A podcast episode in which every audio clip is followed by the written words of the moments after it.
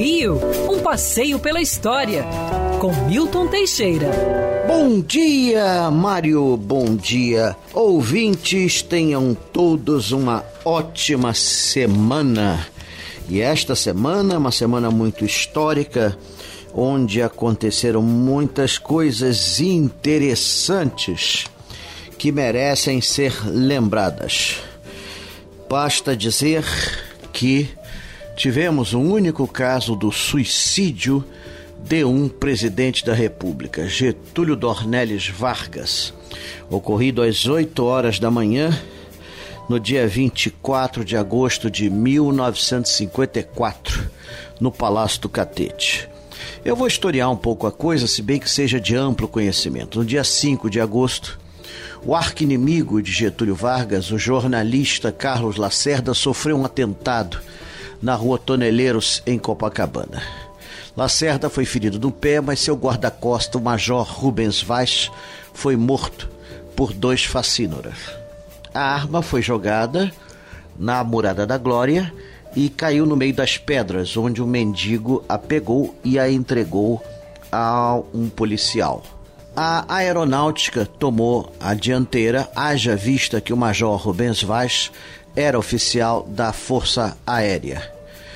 Uma vez pegos os criminosos, chegou-se à conclusão que o mandante era um dos chefes da guarda pessoal de Getúlio Vargas, Gregório Fortunato. A partir de então, a TV Deus e o Mundo passaram a exigir a renúncia de Vargas. O próprio Vargas dizia: Esse tiro me acertou pelas costas. Ele afirmava que nada teve a ver com o caso, mas ninguém acreditava. E pregava: Só morto sairei do catete. No dia 23 de agosto, ele realiza uma reunião ministerial muito tensa. Ao final, entrega a caneta ao seu ministro do Trabalho, Tancredo de Almeida Neves. Vai dormir às três horas da manhã, levanta-se às sete, às oito dá um tiro no coração com um revólver. Deixa uma carta testamento em que Vargas denunciava as forças ocultas e termina com o famoso pensamento: dou o primeiro passo no caminho para a eternidade e saio da vida para entrar na história. A carta é transmitida imediatamente pelo rádio e transforma Getúlio de bandido em herói nacional. É, o, o jornal Tribuna da Imprensa de Carlos Lacerda é empastelado, o Globo também na época foram empastelados e outros jornais que eram contra Getúlio também foram atingidos.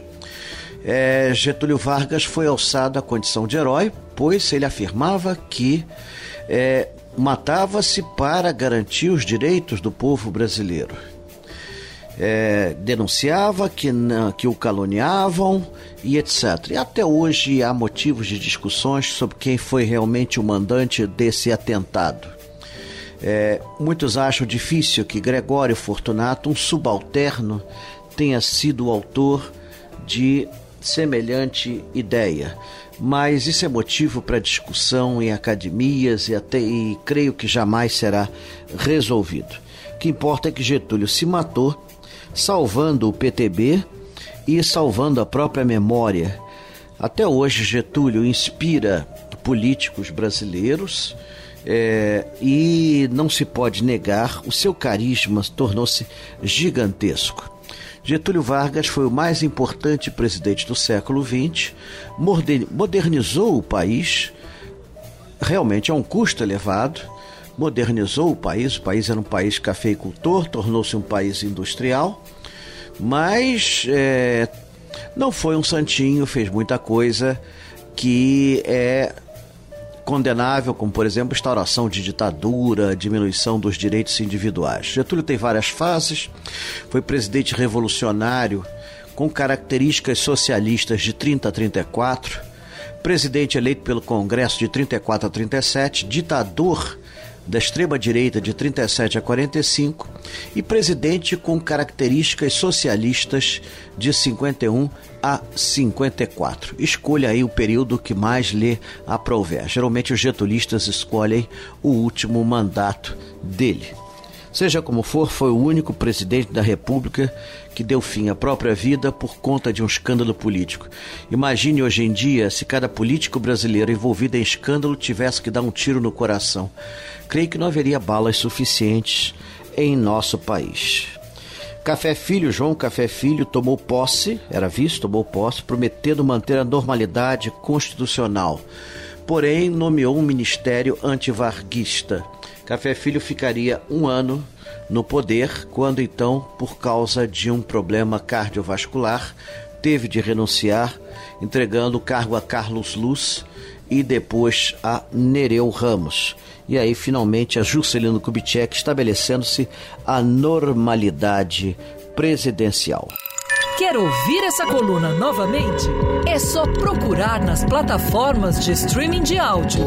Conheça mais dos podcasts da Band News FM Rio.